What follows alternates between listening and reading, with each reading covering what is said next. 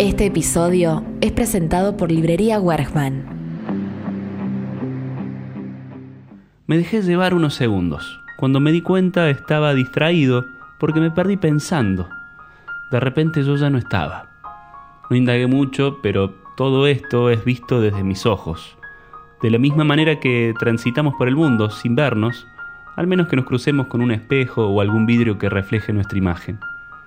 Yo creo que no estaba, pero era yo quien estaba viendo todo. Hasta podía ver mis manos, sentir el contacto de una con otra, podía ver mis pies, sentir la gravedad del peso de mi cuerpo caminando por la calle, y ahí me di cuenta que no estaba soñando, porque todo era muy real.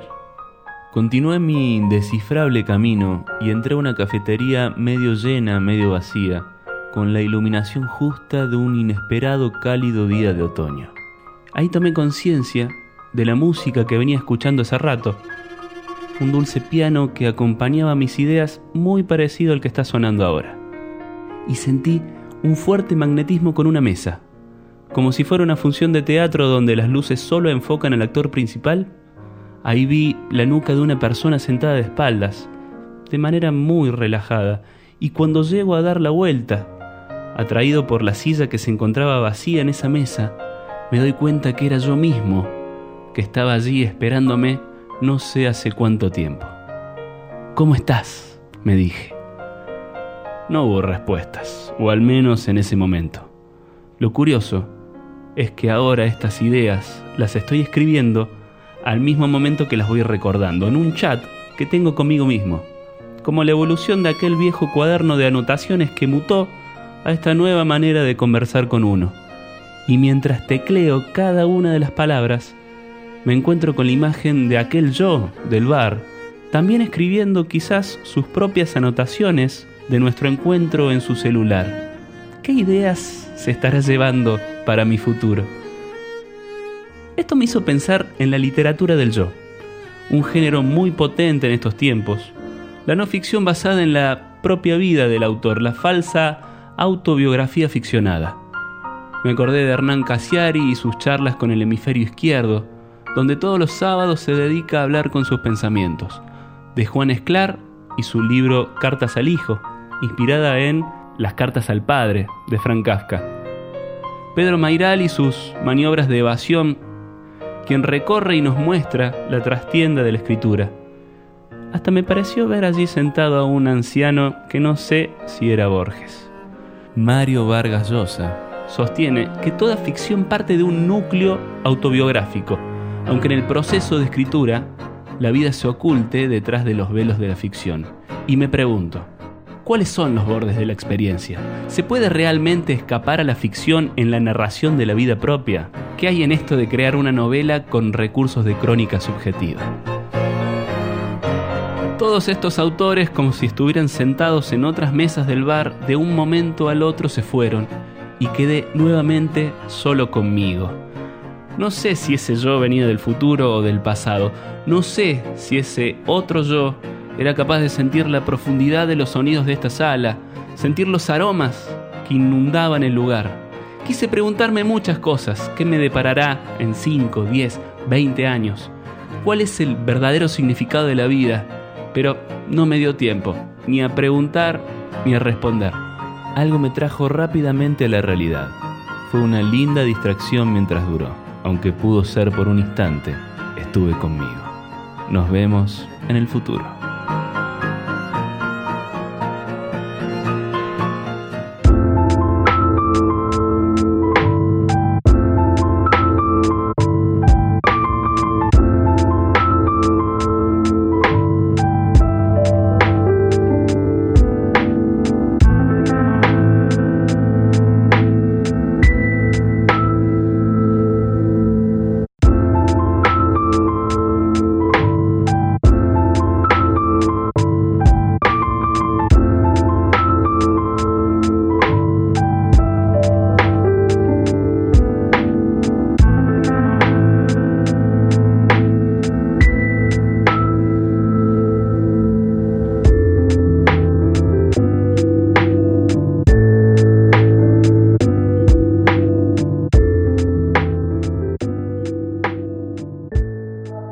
Estás escuchando Intertextualidades, el podcast de Librería Wergman. Y saliendo de ese amistoso encuentro conmigo mismo, me topé con la frase, si sucede conviene. Pensar que si sucede conviene me hace sentir que algunas cosas podrían tener un destino marcado. Como si de repente me perdiera en un camino de posibilidades, pero supiera que hay una decisión que va a ser la adecuada. Como estar atrapado en un destino incierto donde los sucesos tienen su cauce predeterminado porque algo ya fue escrito. ¿Y qué más la oportunidad que tiene la ficción para poder escribir los destinos de sus personajes? Y sin querer, con esta frase de si sucede conviene, fui empujándome a pensar en aquellas historias que se encierran como laberintos, donde se conoce que hay una salida, pero que es dentro de su indescifrable entramado que uno debe encontrar la solución. Los laberintos fueron creados para perderse, pero también para salir de ellos.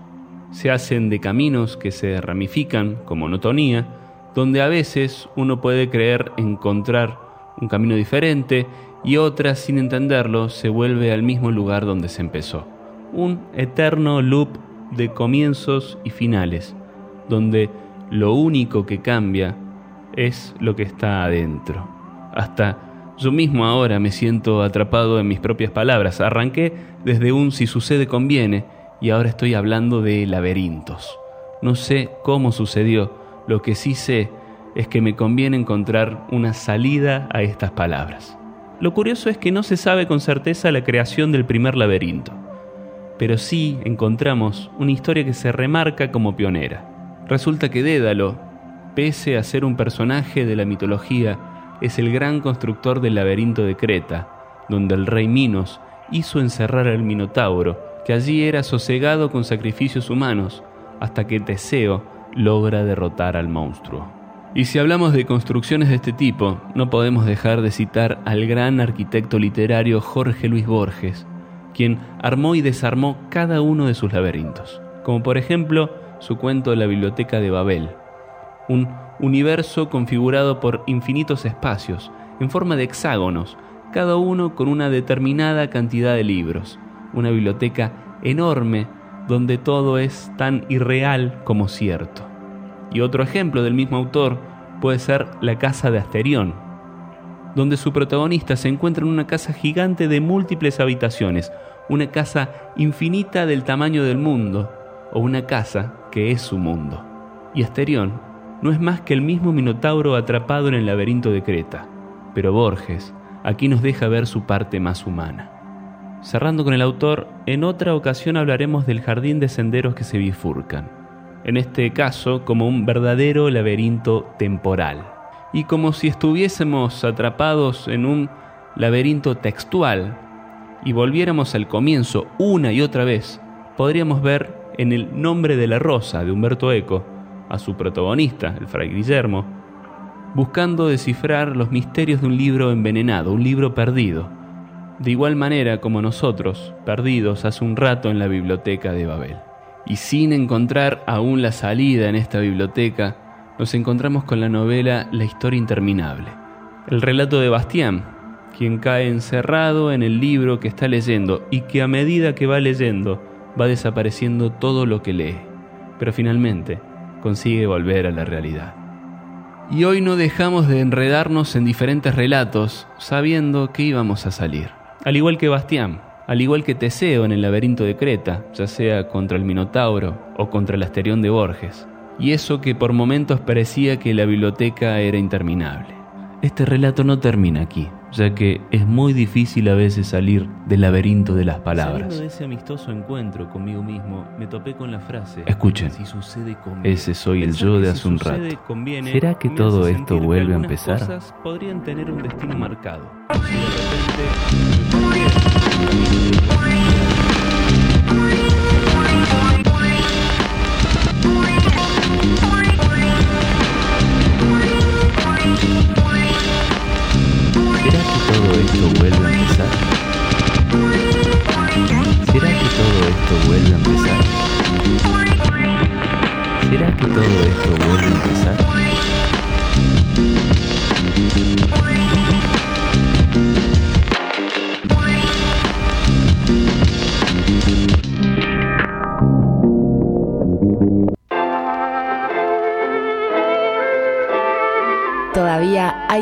para un relato más. Intertextualidades, un podcast sobre cuentos y libros.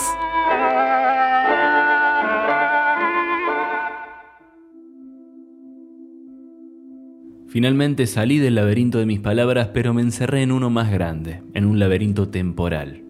Es momento de hablar del futuro, y es imposible hablar de literatura y futuro sin nombrar a Julio Verne y los sueños hechos realidad.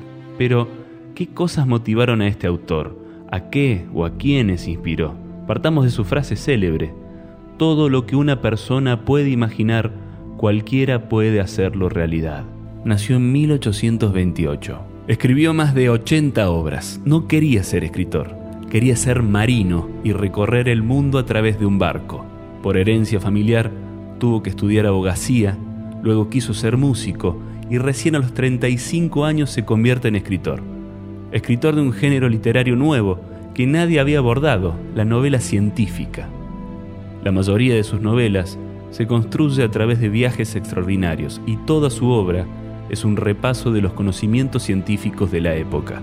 Y a ver, repasemos. París en el siglo XX, del año 1863. Verne habla de una red internacional de comunicaciones que conectaría a distintas regiones para compartir información. Internet se creó un siglo después, en 1969. En 1891 ya describió el fonotelefoto, un dispositivo que permitía realizar videollamadas, aunque Verne predijo la llegada de este invento para el año 2889. Cuando escribió 20.000 leguas de viaje submarino en 1870, si bien ya existían submarinos de otro tipo, la obra inspiró a la creación del primer submarino eléctrico, llevada a cabo en 1888.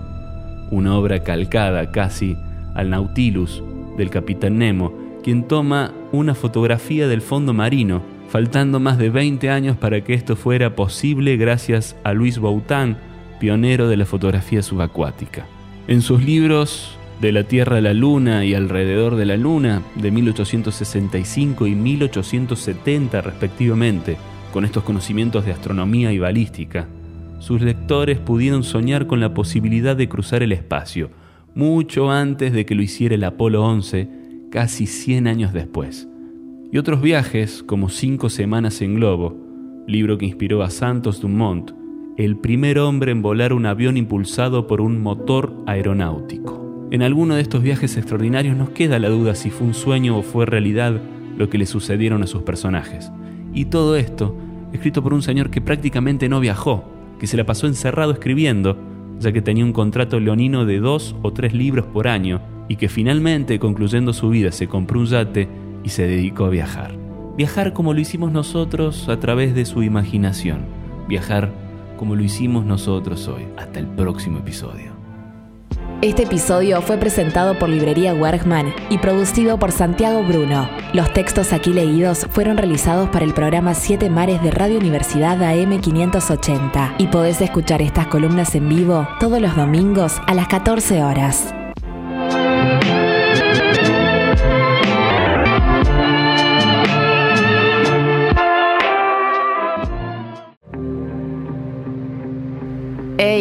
¿Tenés tiempo para una historia más? Porque en Librería Wergman hay una lectura esperándote.